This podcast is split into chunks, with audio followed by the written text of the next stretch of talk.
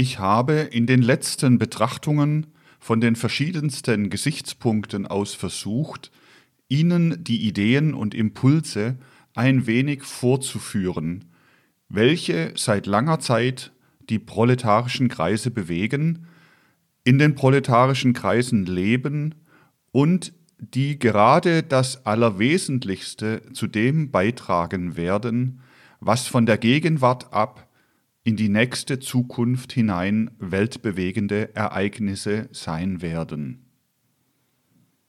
Ich möchte heute, um diese Betrachtungen dann morgen zu einer Art von Abschluss zu bringen, auf manches hinweisen, was gewissermaßen aus der Vergangenheit her an Kräften für die Gegenwart vorhanden ist.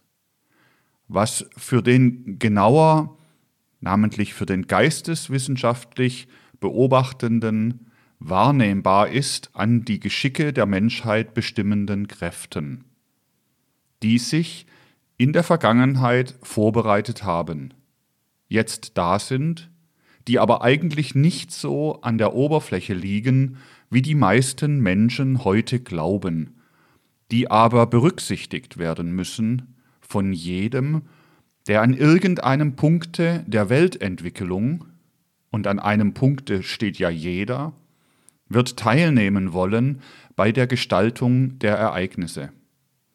Man kann schon von solcher Gestaltung der Ereignisse sprechen, die sich von der Gegenwart in die Zukunft hinein bilden wird. Dasjenige, was geschieht, geschieht ja immer aus bestimmten Kräften heraus, die da oder dort ihr Zentrum haben und die dann ausstrahlen nach den verschiedensten Richtungen hin.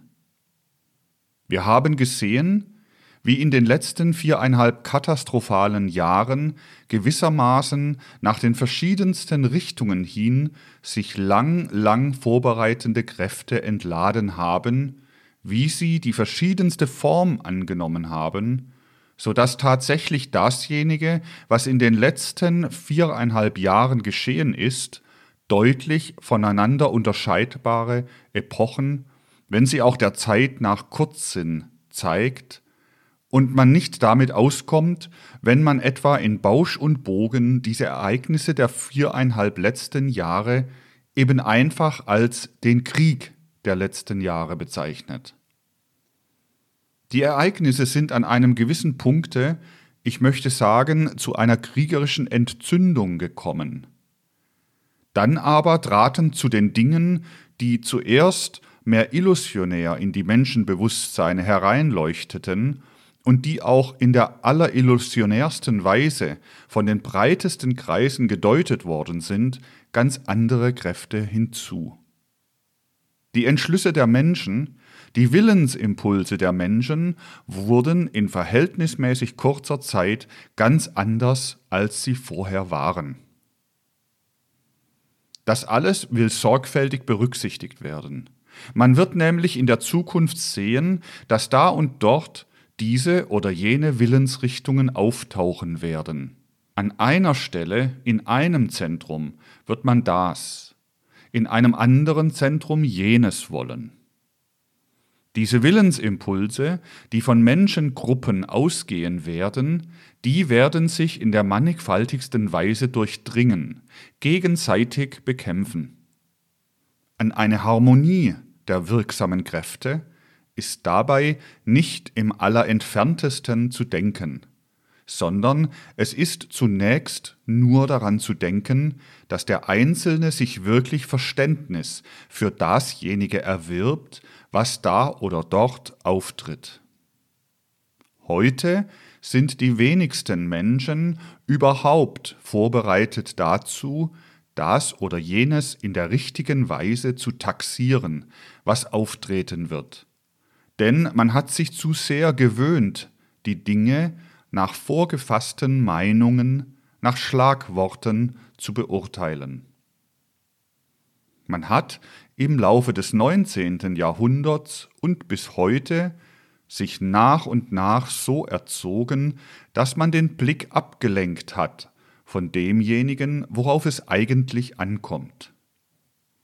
Dadurch ist man auch kaum irgendwo heute leicht in die Lage versetzt, das Gewicht der Willensimpulse, die von dieser oder jener Menschengruppe ausgehen, in der richtigen Weise zu taxieren. Dafür hat der Verlauf der letzten Ereignisse hinlängliche Beweise geliefert. Diese Beweise werden einmal von der Geschichte verzeichnet werden. Vielleicht schneller, als die Menschen glauben, werden sie von der Geschichte verzeichnet werden. Aber für denjenigen, der sich ein irgendwie die Ereignisse berührendes Urteil bilden will, für den ist es notwendig, dass er heute schon den Willen entwickelt, die Ereignisse so zu taxieren, die Ereignisse abzuschätzen. Ich sage, Beweise finden sich für das, was ich eben gesagt habe, in Hülle und Fülle. Man braucht nur einen schlagenden Beweis zu liefern, einen Beweis, dessen Tragkraft leider, leider noch allzu sehr in die Gegenwart hereinragt, indem in dieser Hinsicht noch immer an den Orten, wo die Urteile nicht getrübt sein sollten, diese Urteile vielfach getrübt sind. Wir haben nämlich im Laufe der letzten Jahre die betrübende Erfahrung gemacht, dass gerade Menschen, die in verantwortungsvollen Stellungen waren, da oder dort auf den verschiedensten Gebieten, dass Leute, die das oder jenes zu lenken oder zu leiten hatten, oder auch nur das oder jenes zu beurteilen hatten, denn vom Urteil hängt ja sehr viel ab, von der sogenannten wahren öffentlichen Meinung, die manchmal eigentlich die unausgesprochene Gedankenmeinung der Menschen ist und die doch eine gewisse tiefe Bedeutung hat. Wir haben die Erfahrung gemacht, und sie wirkt eben in die Gegenwart noch herein, dass sich Leute an maßgebenden Stellen oder auch an nicht maßgebenden Stellen, die aber doch in Betracht kommen, über alles, über was sie hätten ein gesundes Urteil haben sollen, sich Illusionsurteile gebildet haben. Ich habe zum Beispiel berührt die Tatsache, dass gerade dem deutschen Volke vom Auslande dadurch ein übles Urteil angehängt worden ist, das mehr, als man glaubt, im Laufe der letzten Ereignisse gewirkt hat. Das ist das Urteil über den deutschen Kaiser. Dieses Urteil über den deutschen Kaiser, es berichtigt sich ja jetzt durch die allerletzten Ereignisse ein wenig, aber es fängt eigentlich erst an, sich zu berichtigen. Das Übelste an diesen Urteilen war dasjenige, was geradezu verheerend gewirkt hat, dass man diesen Mann für einen bedeutenden Mann gehalten hat. Hätte man ihn nicht für einen bedeutenden Mann, sondern für einen höchst unbedeutenden, überhaupt für die Ereignisse gar nicht in Betracht kommenden Menschen gehalten, wie er war seit seinem Regierungsantritt durch alle Jahre hindurch, so würde auch nicht jenes schlimme Urteil des Auslandes zustande gekommen sein, welches, die Geschichte wird es schon ausweisen, größere Verheerungen angerichtet hat als man sich heute noch irgendwie vorstellen kann. Nicht wahr?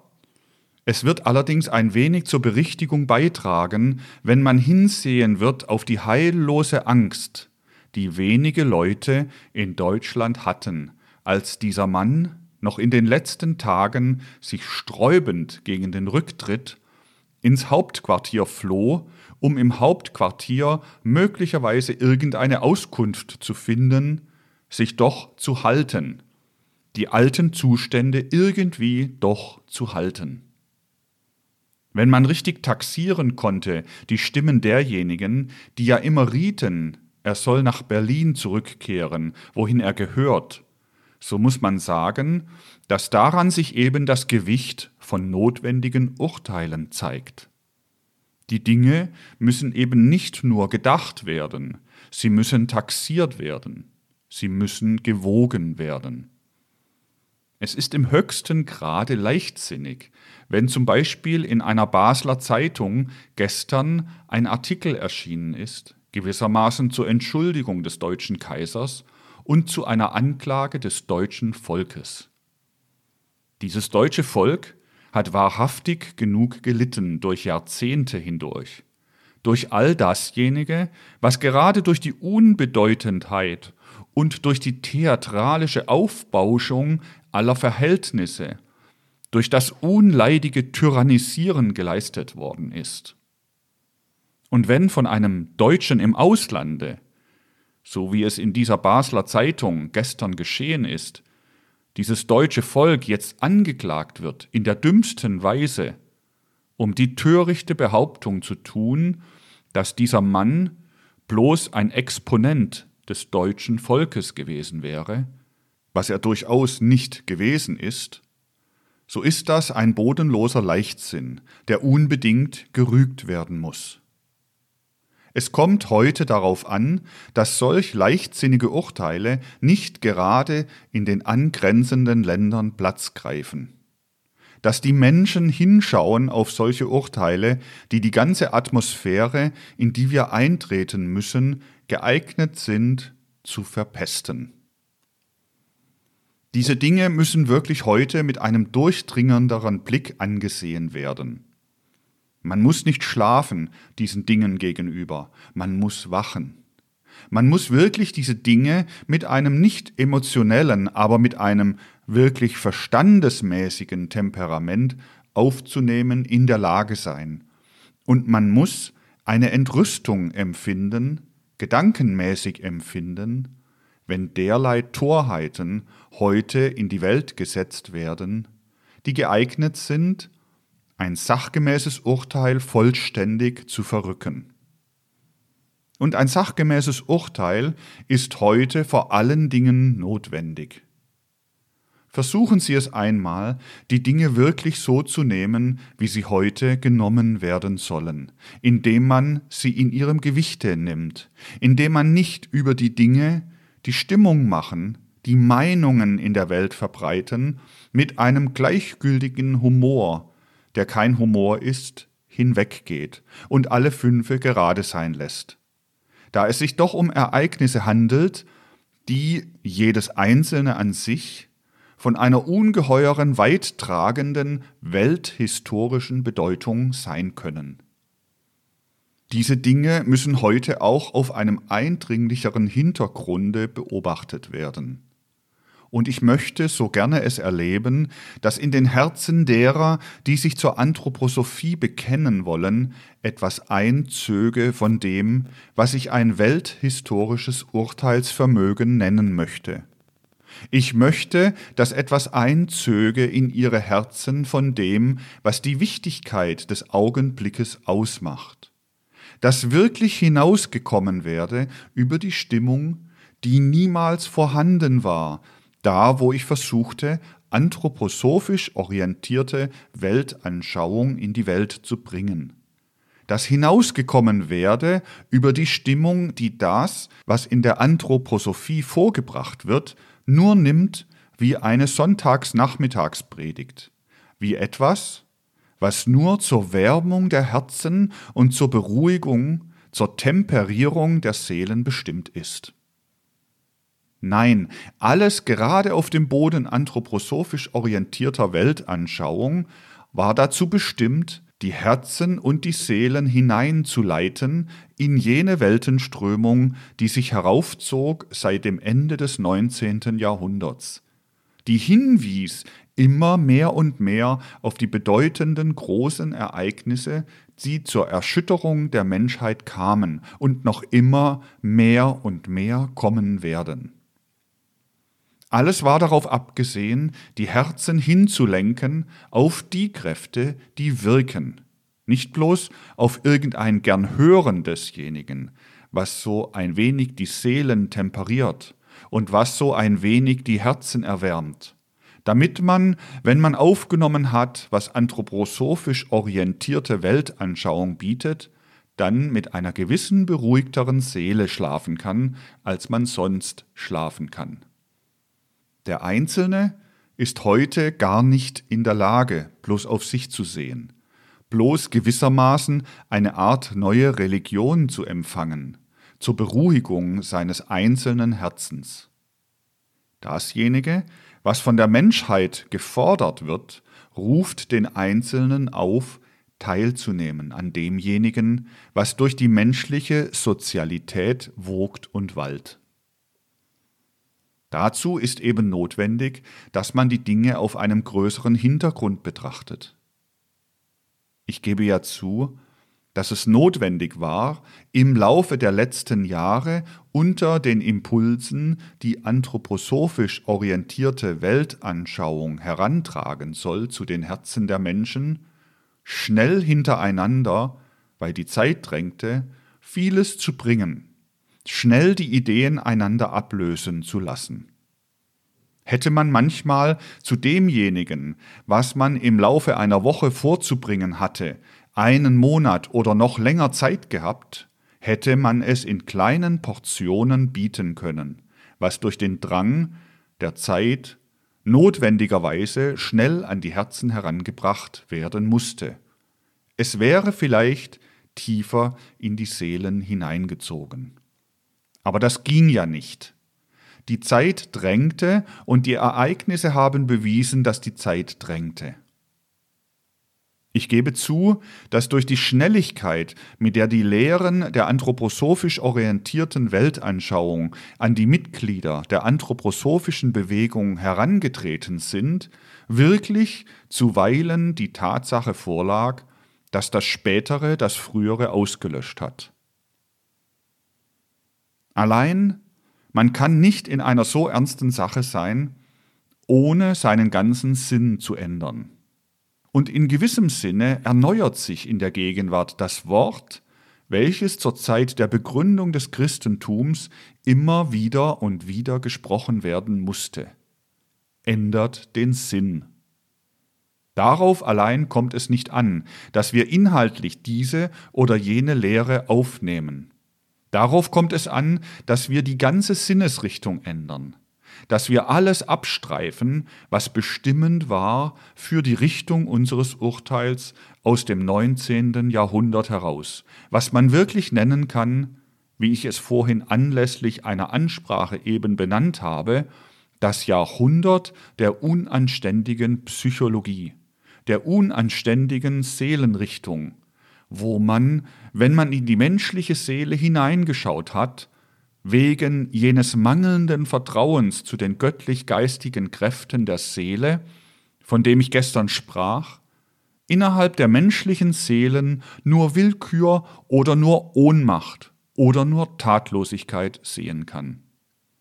Wo man niemals so etwas begriffen hat wie das fichtische Wort, der Mensch kann, was er soll, und wenn er sagt, ich kann nicht, so will er nicht. Dieses 19. Jahrhundert war ein Jahrhundert großer wissenschaftlicher Errungenschaften. Allein diese Errungenschaften waren derart, dass sie den Willen der Menschen gelähmt haben und dass sie den Glauben erweckt haben, alles das, was aus der Menschenbrust kommt, komme nur als rein zufälliges aus dieser Menschenbrust heraus dass aus jeder Menschenbrust heraus das göttlich ewige strahle und dass jeder Mensch verantwortlich ist, das göttlich ewige durch sich darzustellen. Das ist es, was das 19. Jahrhundert vollständig unterdrückt hat. Das ist es, was das Goethe-Zeitalter hineingeführt hat in das Zeitalter des Spießertums. Das ist es, was macht, dass die heutige Intelligenz so unvorbereitet ist für alles das, was ich ihnen angegeben habe und was durch Millionen und Abermillionen Proletarierseelen als Impuls zieht. Verstehen. Darauf kommt es zunächst in der Gegenwart an. Tun. Dazu wird erst die Gelegenheit kommen, wenn die Menschen sich wirklich angestrengt haben, zu verstehen. Nichts von dem, wovon heute zum Beispiel das Bürgertum glaubt, dass es gut sein könnte in der Zukunft, Nichts von dem wird irgendwie angreifen diejenigen Impulse, die ich Ihnen in diesen Tagen als die Impulse des von unten nach oben strebenden Proletariats angegeben habe. Manches wirkte, wenn es nicht so tragisch wäre, tragikomisch, was heute an Quacksalberei ausgeht von denjenigen, die durch Jahrzehnte Gelegenheit gehabt hätten, zu lernen an den Ereignissen und die an diesen Ereignissen gar nichts gelernt haben.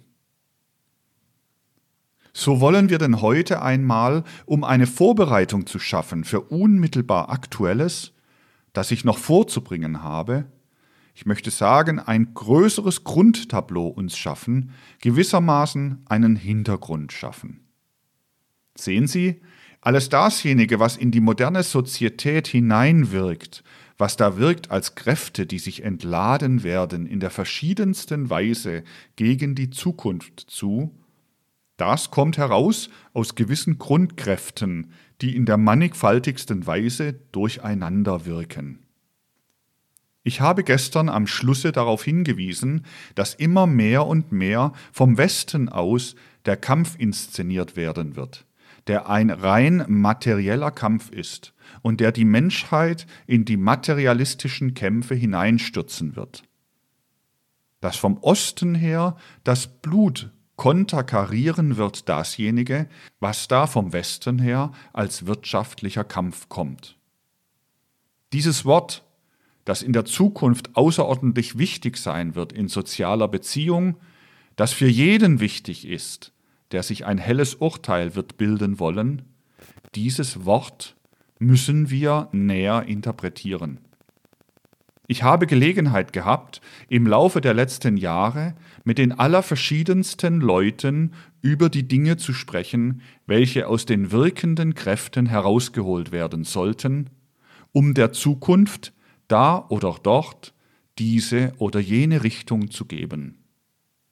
Man war bei jeder Gelegenheit, wo es sich darum handelte, etwas Wirksames zu besprechen, geradezu furchtbar, ich möchte sagen beklemmt, von der Kurzsinnigkeit, die allmählich die Urteilskraft der modernen Menschheit angenommen hat. Man spricht heute ja selbstverständlich gerne davon, dass derjenige, der irgendwie mitdenken will über das, was sich entwickelt, die volksmäßigen Verhältnisse da oder dort kennen soll. Allein gerade dieses Kennenlernen, die Leute suchen es ja gar nicht auf den Wegen, auf denen es heute notwendigerweise gesucht werden muss, und daher die grotesken und grandiosen Irrtümer. Der eine Irrtum, den ich Ihnen angeführt habe, der ist ja nur ein Teilirrtum. Man muss, um sich das ganze Gewicht dessen, was dabei in Betracht kommt, vor die Augen zu stellen, darauf hinweisen, dass jetzt ja eben die Zeit abläuft, in der ganze weite Massen in die unsinnigsten Urteile hineingetrieben worden sind. Ich habe Ihnen gestern gezeigt, dass allerdings bei der Mehrheit der Menschen, denn das ist ja das Proletariat, Glaubenskraft ist, die sich nur auf rein materielle Dinge erstreckt. Ich habe ihnen sagen müssen, wenn die Glaubenskraft, die zum Beispiel mit marxistischen Impulsen beim Proletariat durch die Jahrzehnte sich herausgebildet hat, wenn diese Glaubenskraft nur im allergeringsten Maße irgendwie beim Bürgertum vorhanden gewesen wäre, es wäre etwas anders als dasjenige, was leider heute der Fall ist. Aber es wäre dann notwendig gewesen, dass gerade diejenigen Menschen, die Gelegenheit gehabt haben, durch ihre soziale Stellung diese Gelegenheit ausgenützt hätten. Da sie es nicht getan haben, müssen sie es in der Zukunft tun, um die Wege zum Urteilen zu betreten, auf denen einzig und allein wirkliches Urteil zu gewinnen ist. Ich meine nicht Urteil über das oder jenes, sondern Urteil überhaupt.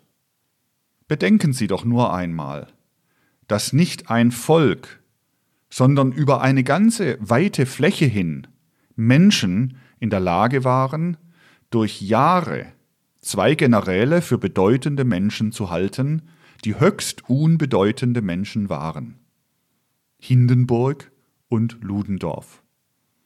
Eine solche Verfälschung des Urteils für ganze weite Menschenkreise, das ist ein Charakteristikon unserer Gegenwart.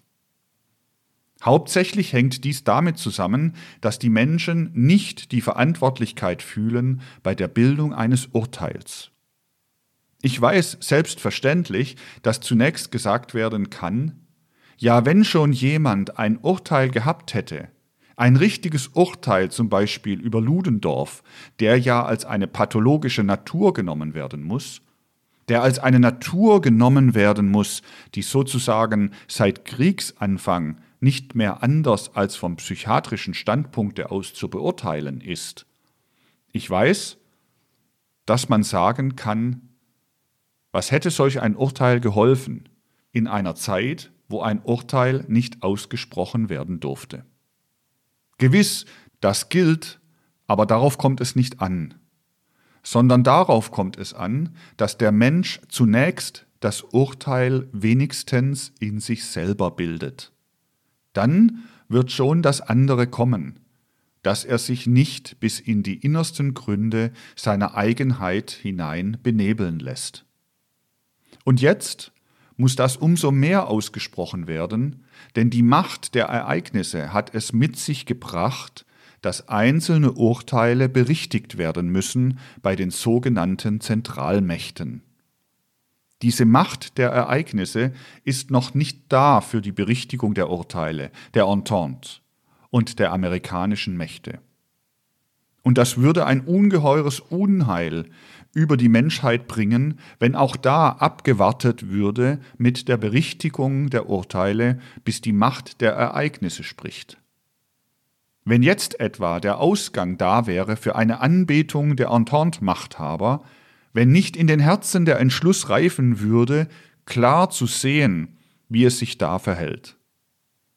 Wenn jetzt Anbetung des Erfolges auftritt, wenn die Bestimmung der Urteile auch nur durch den äußeren Gang der Ereignisse geschehen sollte, so müsste das für die Entwicklung der Menschheit von ungeheuer verheerenden Folgen sein. Das wird ja nicht ein Zeichen sein, wie der eine oder der andere unter der Knebelung des Urteils sich wird äußern können, aber wenigstens in seiner Eigenheit sollte sich der Mensch ein unabhängiges Urteil über dasjenige bilden, was da ist. Das bildet man sich, wenn man in sich selber fühlt, dass man nicht eine durch den Zufall in die Welt geschleuderte Persönlichkeit ist, die denken kann, was sie will, sondern wenn man fühlt, dass man ein Glied der göttlichen Weltordnung ist und dass die Kraft, welche ein Urteil hereinsetzt in dieses Herz, in diese Seele, eine Kraft ist, der man selbst mit seinen intimsten Gedanken verantwortlich ist. Im Laufe der Ereignisse der letzten viereinhalb Jahre geschah so manches. Das oder jenes hat sich da oder dort abgespielt.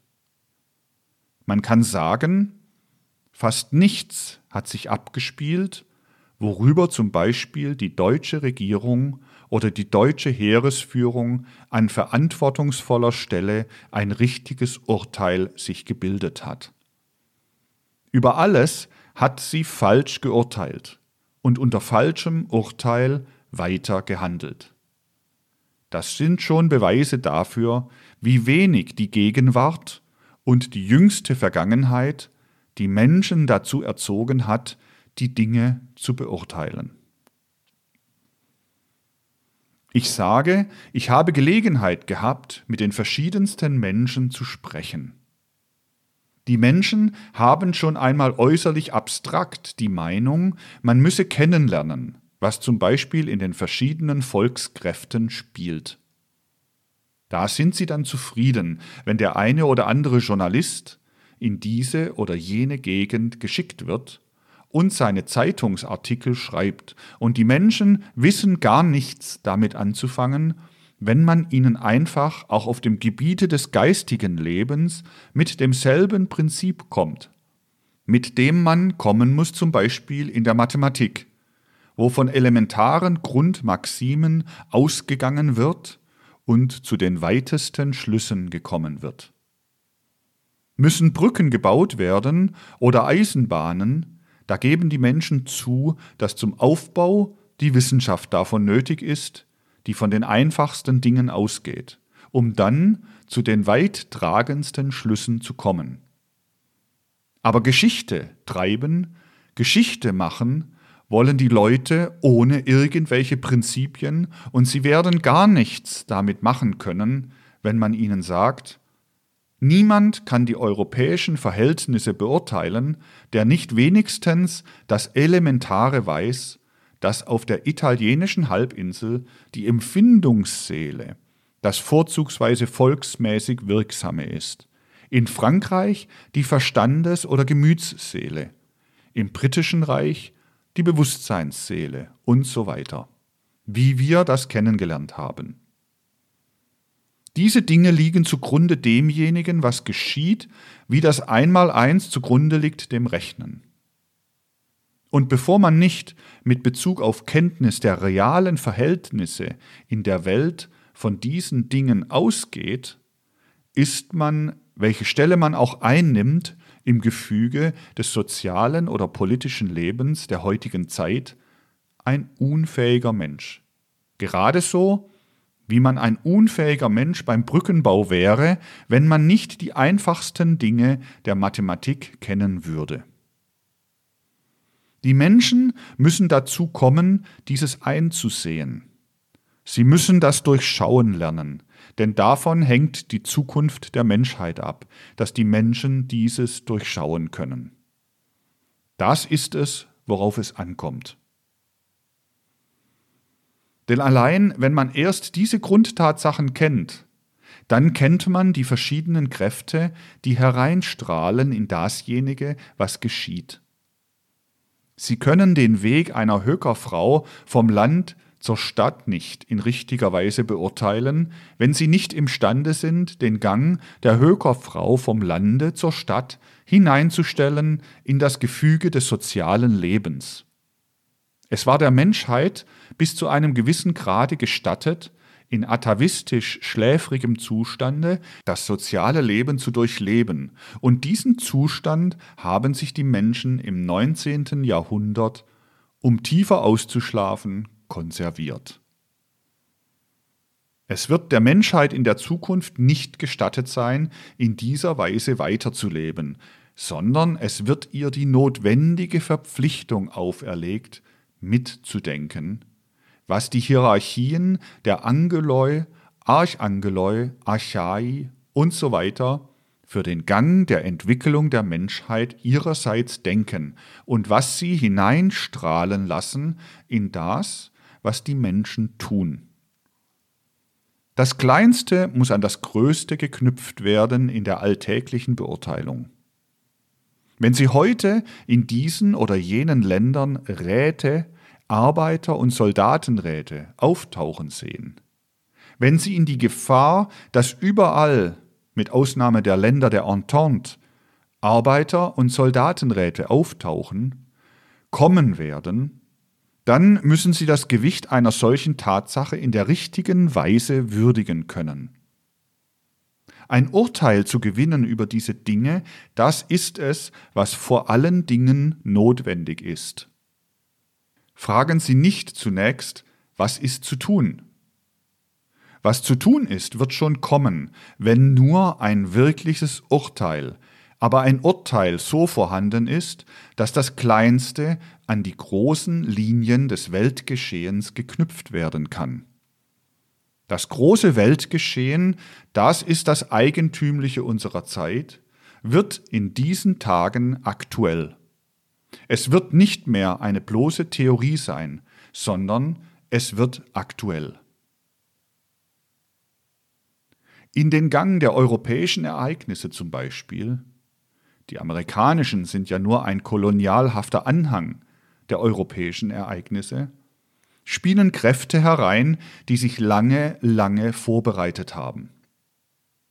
Der Beobachter der europäischen Verhältnisse wir haben von den verschiedenen Gesichtspunkten gerade in diesen Tagen darauf hinzudeuten, sollte auf die besondere Konfiguration, sagen wir, der sozialen Verhältnisse im britischen Reich acht haben.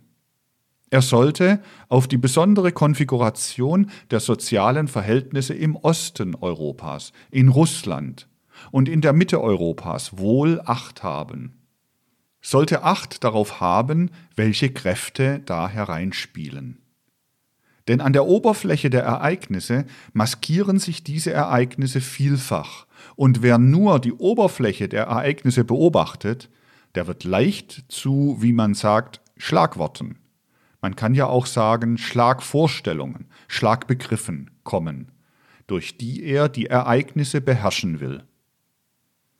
In den Köpfen der Menschen spielt heute vielfach recht oberflächliches Zeug. Aber in den Impulsen der Menschen, da spielen Kräfte, die sich seit Jahrhunderten, nicht bloß, sondern seit Jahrtausenden vorbereitet haben und die heute gerade erst ihre ganz signifikante Gestalt annehmen werden.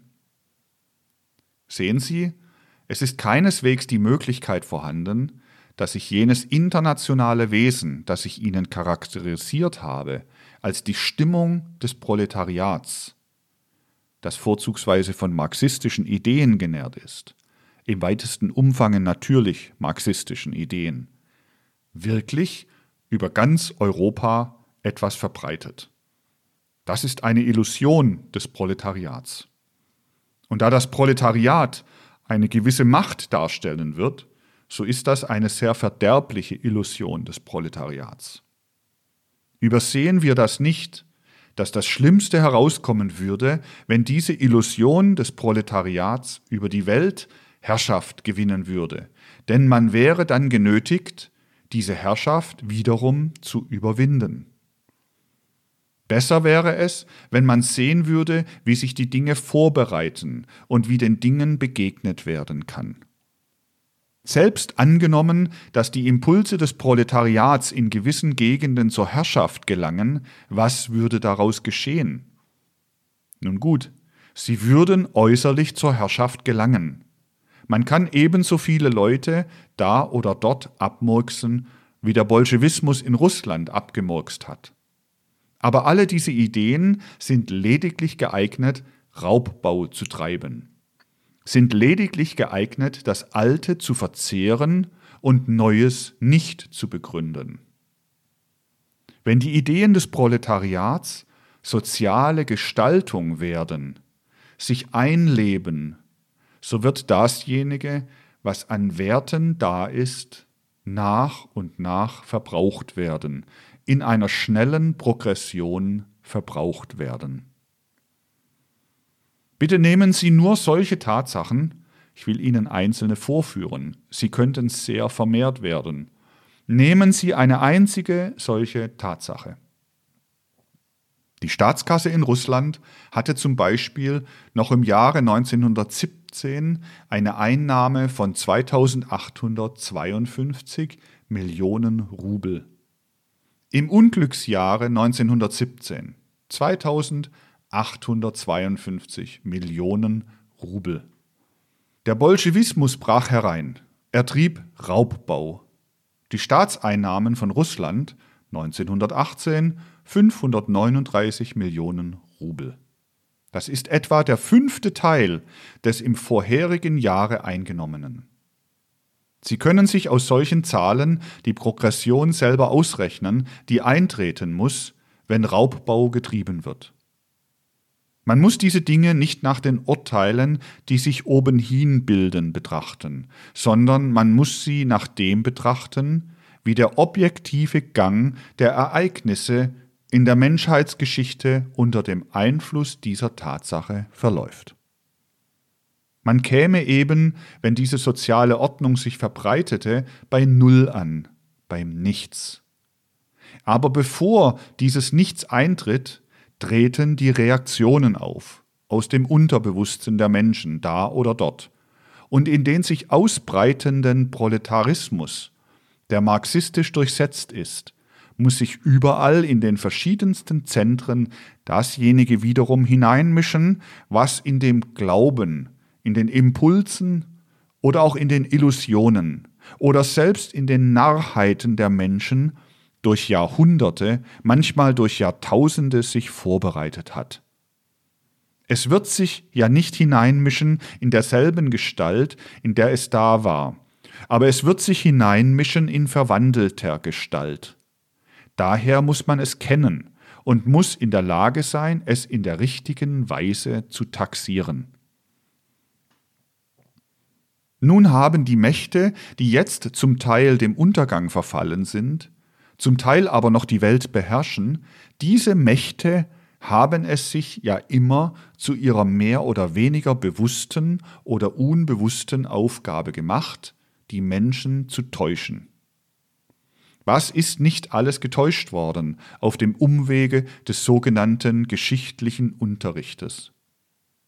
In allen möglichen Ländern ist ja Geschichte nicht weiter als eine Legende. Ist Geschichte nur dazu da, um die Menschenköpfe so zu dressieren, dass sie mit ihren Gedanken diejenige Richtung einschlagen, die den Machthabern angenehm erscheint und als die richtige erscheint. Aber die Zeit ist gekommen, wo sich die Menschen ihr eigenes Urteil werden bilden müssen. Hier ist ja im Laufe der Jahre Verschiedenes getan worden, gerade an dieser Stelle, um das eine oder andere Urteil richtig zu stellen. Aber heute muss noch etwas anderes gefragt werden. Heute muss unter den, man weiß gar nicht, wie viel man der Zahl nach sagen soll, unter den Hunderten von Fragen, die brennend auftauchen, vor allen Dingen auch die Frage gestellt werden, wie sind die verschiedenen Herrschaftsverhältnisse, die verschiedenen sozialen Strukturverhältnisse entstanden für die die Menschen da oder dort schwärmen oder geschwärmt haben oder schnell verlernt haben zu schwärmen in den letzten Wochen. Die Menschheit hat ja durch Jahre von Schlagworten gelebt. Schlagworten wie preußischer Militarismus oder deutscher Militarismus, Völkerbund, internationales Recht, nun und so weiter, was eben nur Schlagworte waren.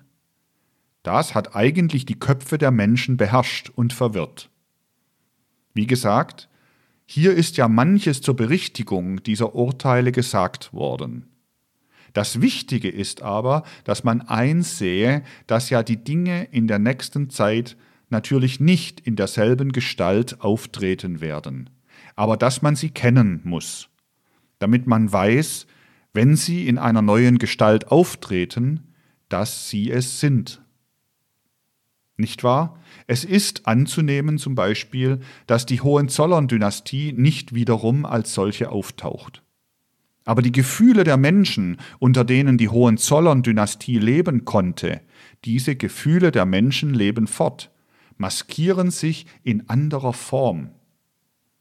Oder es ist nicht einmal sehr wahrscheinlich, dass selbst unter dem bis zu einem gewissen Grade ja gewiss vorhandenen Willen der Entente die unselige Habsburg-Dynastie wiederum irgendwie auftaucht.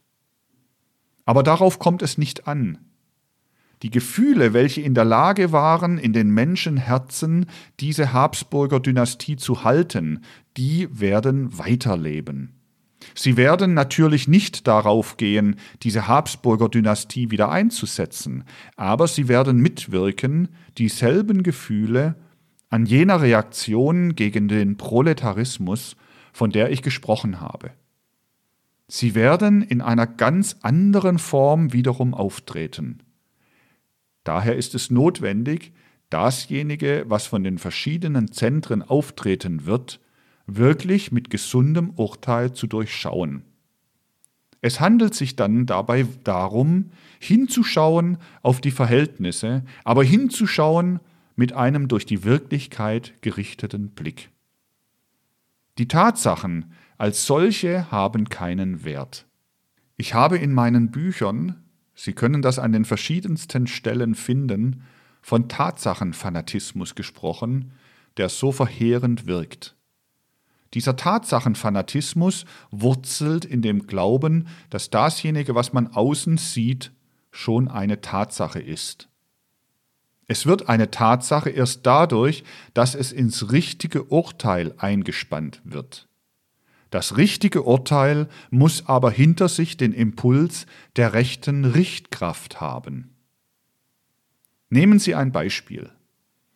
Sie wissen, ich habe oft gesagt, dass in Mitteleuropa vorzugsweise alle völkischen Impulse dadurch bedingt sind, dass in diesem Mitteleuropa der Volksgeist durch das Ich wirkt, im Gegensatz zu den verschiedensten Gebieten Westeuropas. Aber das Ich hat die Eigentümlichkeit, dass es, ich möchte sagen, auf und abkreist unter den anderen Gebieten, die fest sind. Nehmen Sie also an, im Süden und Westen Empfindungsseele, Verstandes- oder Gemütsseele, Bewusstseinsseele. In der Mitte aber das Ich. Das Ich kann in der Bewusstseinsseele, in der Verstandesseele, in der Empfindungsseele sein. Es pendelt gewissermaßen auf und ab. Es findet sich in alles hinein. Daher die Eigentümlichkeit, wenn Sie nach dem Westen von Europa schauen, haben Sie, ich möchte sagen, scharf umrissene Volkskonturen.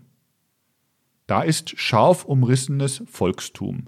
Volkstum, das Sie wirklich definieren können, das in einem guten Rahmen darinnen ist.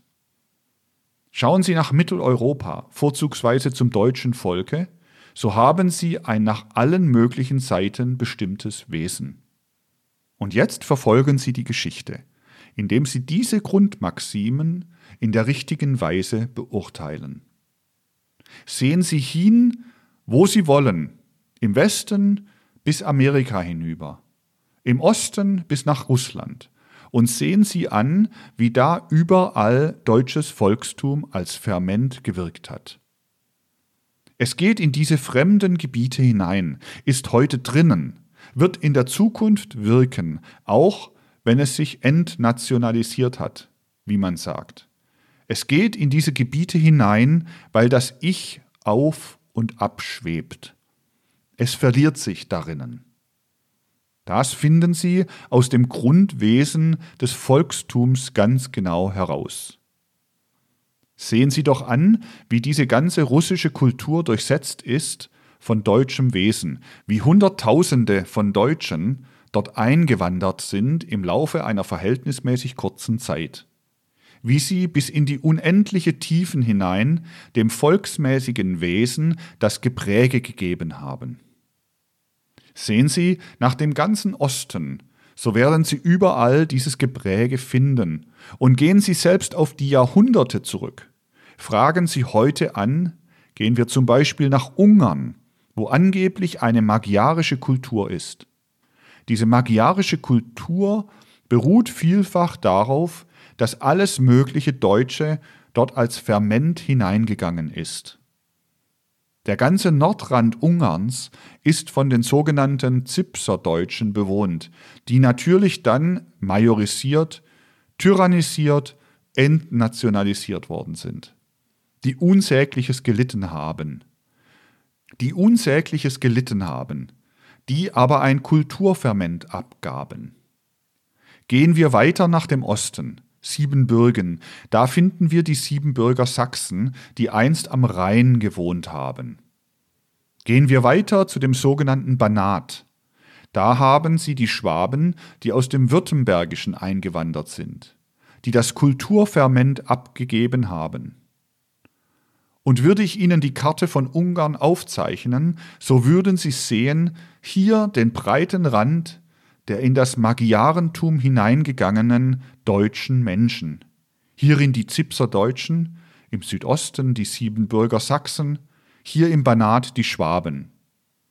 Gar nicht gerechnet dasjenige, was an Einzelnen da hineingegangen ist. Und das Eigentümliche dieses deutschen Volkstums besteht darin, dass es eben, weil sein Volksgeist durch das Ich wirkt, gewissermaßen äußerlich als Volk untergeht, aber ein Kulturferment bildet. Das ist dasjenige, was beitragen kann zur Beurteilung der wirksamen Kräfte. Das ist eine solche wirksame Kraft. Lassen Sie ruhig, ob es Andrassi oder Caroli ist, lassen Sie ruhig einen alten Politiker im alten feudalen Sinne, wie man sagt, wirken. Dasjenige, was wirkt, ist nur dann nicht Schlagwort, wenn man berücksichtigt, was aus dem Unterbewusstsein der Leute durch solche historische Vorgänge, wie ich Ihnen einen aufgezeigt habe, und hunderte andere wirken dabei mit, in der Zukunft bewirkt wird. Und das strahlt aus in das übrige Geschehen von Europa. Und man muss im Grunde genommen recht gründlich vorgehen, wenn man heute dieses komplizierte Gefüge von Europa kennenlernen will. Man darf zum Beispiel nicht vergessen, wenn man ein wichtig Mittuendes beurteilen will, bei der künftigen europäischen Gestaltung, nämlich den europäischen Osten, dass gewissermaßen jeder nicht nur ein Ketzer war, sondern jeder in Lebensgefahr war, der in Russland über Russland die Wahrheit sprach in geschichtlicher Beziehung. Die russische Geschichte ist ja zwar nicht viel mehr als die übrigen Geschichten, aber sie ist eben auch durchaus eine Geschichtslegende. So zum Beispiel kommt es denjenigen, die im gewöhnlichen Sinne russische Geschichte lernen, gar nicht zum Bewusstsein, was hier vor einigen Jahren entwickelt worden ist, dass etwa zu derselben Zeit, als die Normannen im Westen Europas ihren Einfluss geltend machten, Normannisch-Germanisches auch nach dem Osten hin seinen Einfluss geltend machte. Und die russische Geschichte von heute hat ein Interesse daran, im Zurückgehen immer mehr und mehr zu zeigen, wie alles, alles von slawischen Menschen abstammt, von slawischen Elementen abstammt. Auch ein Interesse zu verleugnen, dass das maßgebende Element dasjenige Element, von dem heute noch tief beeinflusst ist, was im Osten ist, von Impulsen herkommt, die normannisch-germanischen Ursprungs sind. Man kommt ja mit der russischen Geschichte nicht viel weiter zurück, als dass man etwa den Leuten erzählt, nun ja, da ist nicht wahr der stereotype Satz, der immer wiederum gesagt wird, wir haben ein großes Land, aber wir haben keine Ordnung. Kommt und beherrscht uns. So ungefähr beginnt das, während in Wahrheit hingewiesen werden müsste, darauf, dass dasjenige, was bis zum Einfall der Mongolen in Russland sich ausgebreitet hat, germanisch-normannischen Ursprungs war. Germanisch-normannische soziale Konfiguration hatte. Das heißt aber so viel, dass sich in Russland damals etwas ausbreitete, was durch spätere Verhältnisse überwuchert worden ist. Was, ich möchte sagen, in Reinkultur sich weiter erhalten und konserviert hat, zum Beispiel innerhalb des sozialen Gefüges des britischen Reiches. Da ist die geradlinige Fortentwicklung. Wenn Sie also die soziale Entwicklung des britischen Reiches nehmen, so haben sie die eine Strömung, die natürlich im Laufe der Jahrhunderte sich ändert, die heute aber die geradlinige Fortsetzung der alten normannischen germanischen sozialen Konstitution ist. Sie haben im Osten nach Russland hin denselben Strom sich ausbreitend, aber unter dem Mongolenjoch, unter dem Mongoleneinfluss, möchte ich sagen, von einem gewissen Punkte ab abbrechend. Das heißt, würde dasselbe, was zur Zeit Wilhelms des Eroberers unter normannisch-germanischen Einfluss in der sozialen Struktur des britischen Reiches vorbereitet worden ist und bis zum 19. Jahrhundert sich so entwickelt hat, dass es die heutige Stellung in der Welt einnimmt, würde sich das in Russland weiterentwickelt haben, so würde Russland England ähnlich sein. Nun hat nirgends mehr als in Russland alles dasjenige, was gewirkt hat, tief in die Herzen und in die Seelen der Menschen hineingewirkt. Nun muss man nicht vergessen, was ist denn eigentlich, was da mit dem normannisch-germanischen Einflusse kommt. Dieser normannisch-germanische Einfluss hat sich herausarbeitend auch im Westen Gegenwirkungen gehabt. Ich sage, hier hat er sich geradlinig entwickelt. Er hat sich am geradlinigsten entwickelt, aber er hat auch hier Gegenwirkungen gehabt. Dasjenige, was er hier als Gegenwirkung gehabt hat, wovon er sich in einer gewissen Weise emanzipiert und was seine Entwicklungsströmung modifiziert hat, das ist auf der einen Seite die westliche römisch-katholische Kirche. Das ist der Romanismus überhaupt, der ein abstrakt juristisches Element, ein abstrakt politisches Element in sich enthält. So dass wir zu dem völkischen Einfluss, von dem alle Ständegliederung, alle Klassen- und Kastenbildung, wie sie sich innerhalb des britischen Wesens findet, herrühren, dasjenige hinzutretend sehen, was von der Kirche und was von dem Romanismus gekommen ist. Das wirkt alles darin, aber so, dass sich in einer gewissen Weise, aber frühzeitig, das britische Wesen emanzipiert hat von jenem tiefgehenden Einfluss der Kirche, der dann in Mitteleuropa weitergewirkt und gewuchert hat und heute noch wirkt und wuchert. Das sich verhältnismäßig aber wenig emanzipiert hat, dieses Wesen von dem romanisch abstrakten Elemente des juristisch-politischen Denkens. Die Wahrheit ist, dass dieses normannisch-germanische Element auch sich als Herrschaftselement, als dasjenige Element, was gerade die soziale Struktur angegeben hat, in die verschiedenen Slawengebiete, die ja seit ältesten Zeiten auf dem Boden des heutigen Russlands vorhanden waren, hinein erstreckt hat. Dieses normannisch-germanische Wesen, das beruht auf einer gewissen Anschauung, die dann in sozialen Tatsachen sich auslebt. Dieses normannisch-germanische Wesen beruht auf der Anschauung, dass dasjenige, was Blutszusammenhang, engeren Blutszusammenhang hat, diesen Blutszusammenhang auch erbschaftsmäßig oder erbgemäß in sozialer Weise auswirken soll, beruht auf einer gewissen sozialen Institution der Sippe und der Übersippe, der nächsten Familiensippe und der darüberstehenden Sippe, was dann zum Fürsten führt, der die Untersippe, die weitergehende Sippe beherrscht.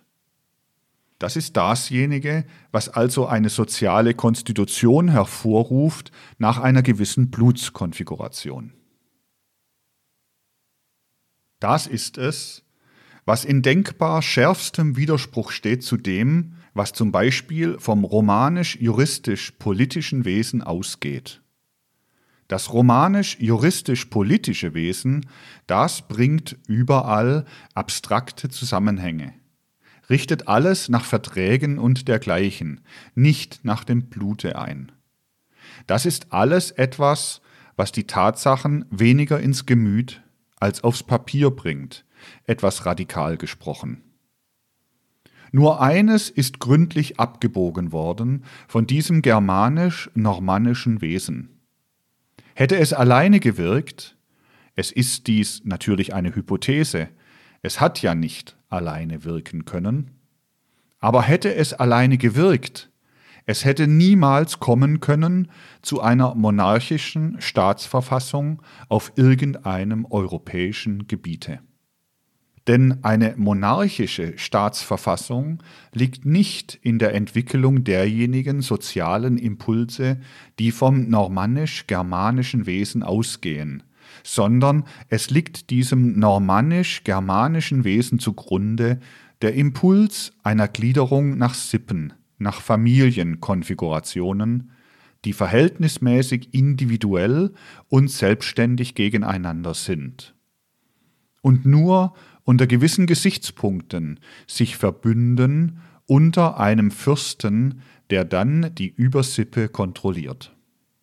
Und vor allen Dingen, außer diesem, dass niemals ein Monarch hätte Platz greifen können aus diesem normannisch-germanischen Wesen heraus, hätte niemals aus diesem Wesen der reine Monotheismus kommen können, denn der kam vom Süden her. Ich möchte eigentlich sagen vom Südosten her, durch das theokratisch-jüdische Element.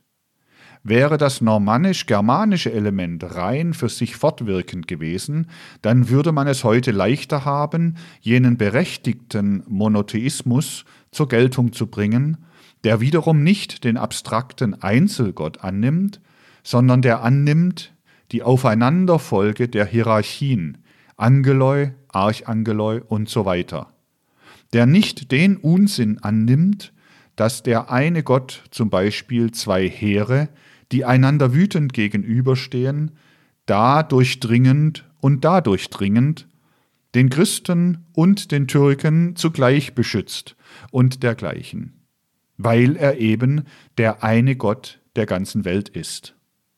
Es würde niemals der Unsinn haben Platz greifen können, der als abstrakter Monotheismus fortwuchert, denn innerhalb dieses Elements war der abstrakte Monotheismus nicht da. Die Leute waren im modernen Sinne Heiden. Das heißt, sie haben die verschiedensten geistigen Wesen, die die Naturkräfte leiten, anerkannt, lebten also in einer spirituellen Welt, wenn auch auf atavistische Weise. Dasjenige, was der Unsinn des Monotheismus ist, wurde erst durch das theokratische Element von Südosten aufgedrängt. Daher hat man es heute so schwer mit dem Durchbringen desjenigen, was notwendig durchkommen muss, die Vielseitigkeit der die Naturkräfte und die Naturereignisse lenkenden geistigen Wesenheiten, der Götter. Gerade aber auf russischem Boden spielte sich in gewisser Weise die Abdumpfung desjenigen, was ja vom Norden herkam, ab. Ich habe vor längerer Zeit hier sogar einmal über den Namen Russe gesprochen. Sie werden sich erinnern, dass ich darauf hingewiesen habe, dass der Name Russe darauf hinweise, woher diese Menschen da vom Norden kamen. Sie nannten sich selber Verinja. Dasjenige aber, was eigentlicher Staatsgedanke ist, das ist ein Gebilde, das sorgfältig studiert sein sollte. Dieser Staatsgedanke kommt in einer gewissen Beziehung aus demselben Wetterwinkel her, woher manches andere für Europa bedeutungsvolle kommt. Gerade wenn man so etwas bespricht, muss man sich intensiv erinnern, dass Geschichte ja nur symptomatisch betrachtet werden kann. Wenn man also irgendeine Erscheinung betrachtet, die eine äußere Tatsache ist, so muss man diese als Symptom taxieren. In diesem Russland war, solange dieser normannisch-germanische Einfluss sozial strukturbildend da war, nichts von einem Staatsgedanken vorhanden. Es waren gewissermaßen in sich geschlossene slawische Gebiete und ausgebreitet hatte sich also das, was ich Sippengedanke genannt habe. Der Sippengedanke hat das so netzförmig umschlungen. Die verschiedenen geschlossenen Slawengebiete, die hatten in sich dasjenige Element, was vielleicht der moderne Mensch demokratisches Element nennen würde, aber zu gleicher Zeit verknüpft mit einer gewissen Sehnsucht nach Herrschaftslosigkeit mit einer gewissen Einsicht darin, dass man zentralisierte herrschaftliche Mächte eigentlich zum Ordnungmachen der Welt nicht braucht, sondern nur zum Unordnung machen. Das lebte in diesen geschlossenen Slawengebieten. Und in dem, was sich vom normannisch-germanischen Elemente hinein erstreckte, lebte eigentlich der Sippengedanke, der Gedanke, der mit dem Blute zusammenhing. Nun kam der Mongoleneinfall. Diese Mongolen, sie werden ja recht schlimm geschildert. Aber das Allerschlimmste, was sie getan haben, ist ja eigentlich doch das, dass sie hohe Tribute, Steuern eingefordert haben, und sie waren mehr oder weniger damit zufrieden, wenn ihnen die Leute die Steuern, natürlich namentlich in Gestalt von Naturalien, abgegeben haben. Dasjenige aber, was sie brauchten, Aber bitte das jetzt symptomatisch aufzufassen und nicht etwa zu meinen, ich sage, der Staatsgedanke käme von den Mongolen. Dasjenige, was sie damals gebraucht haben, also symptomatisch aufgefasst, das ist der Staatsgedanke. Der monarchische Staatsgedanke, der kommt gerade aus diesem Wetterwinkel, aus dem die Mongolen auch gekommen sind.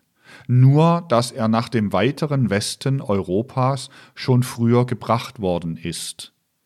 Er kommt aus jenem Wetterwinkel der Welt, den man findet, wenn man die von Asien sich herüberwälzende Kultur oder meinetwillen sagen sie barbarische Welle verfolgt.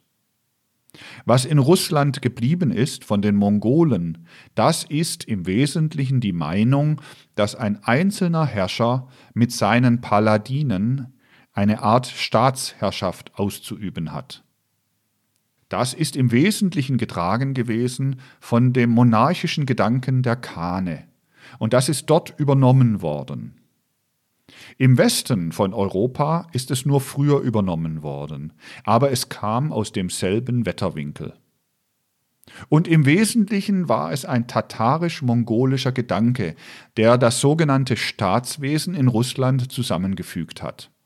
Und so hat sich lange Zeit gerade in Russland dasjenige einflusslos gezeigt, was die Kultur des Westens ausgemacht hat, von vielen Gesichtspunkten her, der Feudalismus, der eigentlich in Russland einflusslos war, weil sich mit Überspringung des Feudalismus die Monarchie ausgebreitet hat, die immer im Westen gestört war zunächst durch den Feudalismus, durch die Feudalherren, die eigentlich die zentralmonarchische Gewalt immer bekämpften und die ein Gegenpol gegen die monarchische Gewalt waren.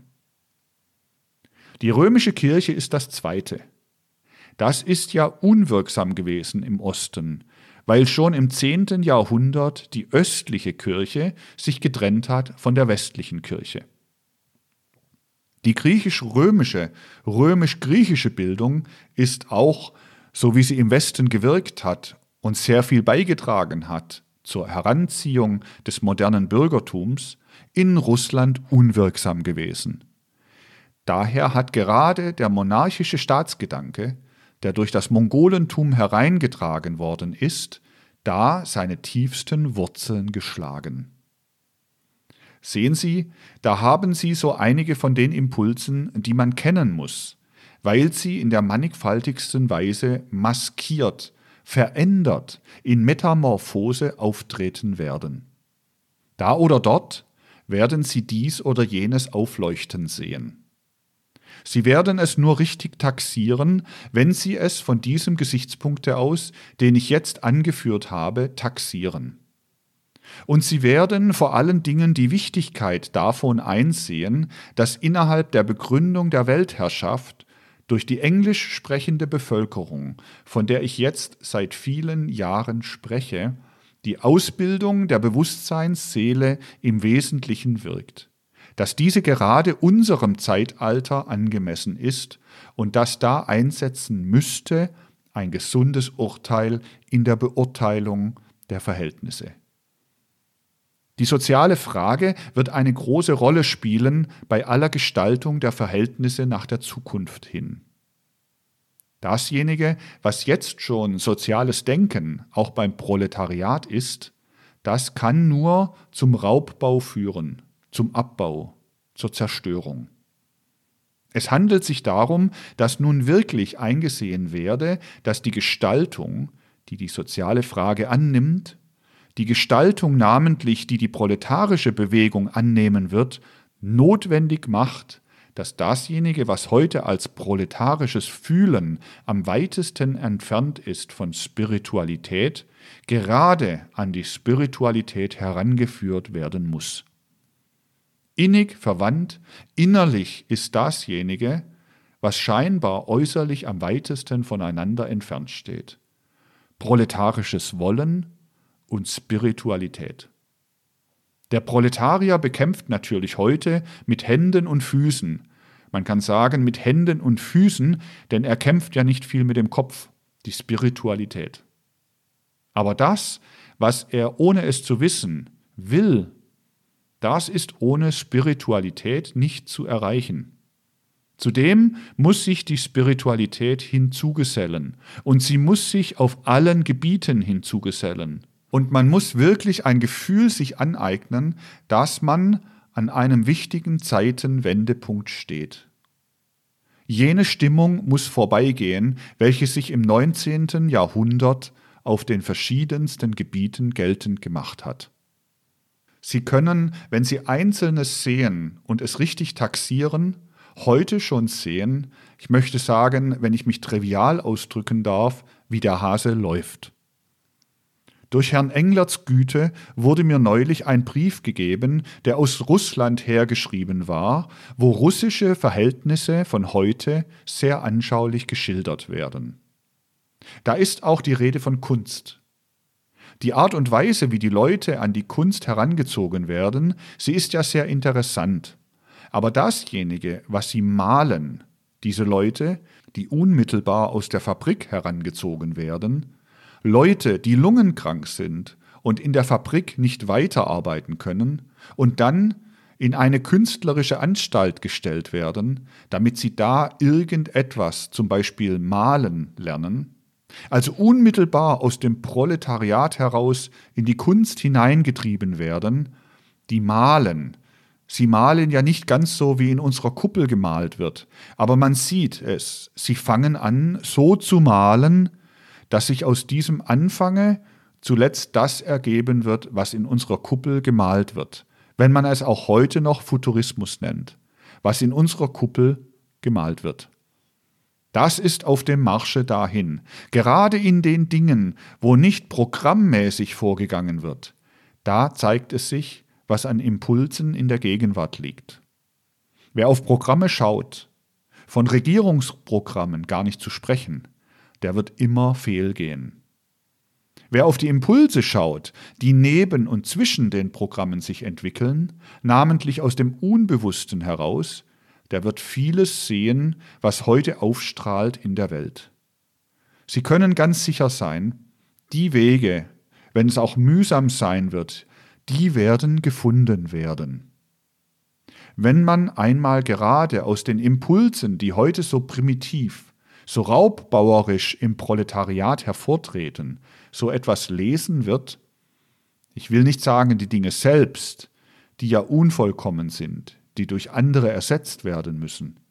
Aber solche Dinge wie meine Mysterien sind oder auch die anthroposophischen Bücher, man wird sie gerade in den besseren Elementen, die aus dem Proletariat nach oben strömen, erst mit dem richtigen Interesse lesen, während dasjenige, wobei das Bürgertum im 19. Jahrhundert sich die Finger abgeleckt hat, Gustav Freitag soll und haben oder ähnliches, oder Gottfried Keller, niemanden interessieren wird.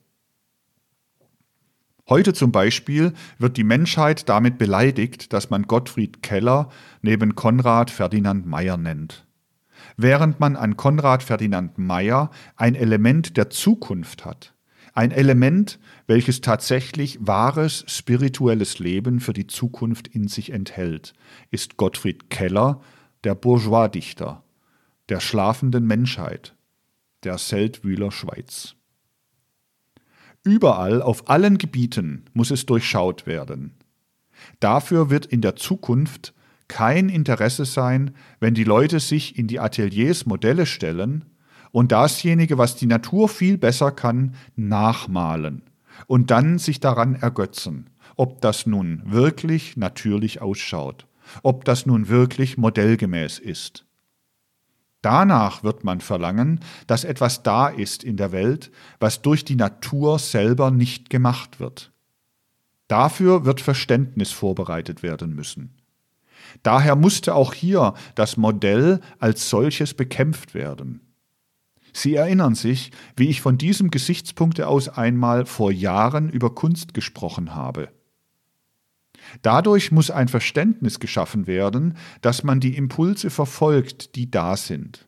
Jene Blödigkeit zum Beispiel muss aufhören, dass die Leute kennenlernen wollen, wie das Volk lebt, etwa sagen wir dadurch, dass sie Berthold Auerbachs Dorfgeschichten oder dergleichen Zeug lesen wo ein Mensch, der das Volk nun ja so kennt, wie einer, der am Sonntagnachmittag aufs Land hinausgeht und die Leute von außen ansieht, beschreibt, wie man so recht schön das Volk beschrieben hat. Darauf kommt es nicht an. Überhaupt kommt es nicht darauf an, das Vorübergehende zu beobachten, sondern das Ewige, das in dem Menschen lebt, muss immer mehr und mehr beobachtet werden. Das ist es, worauf es ankommt. Über diese Dinge werden wir dann morgen weitersprechen.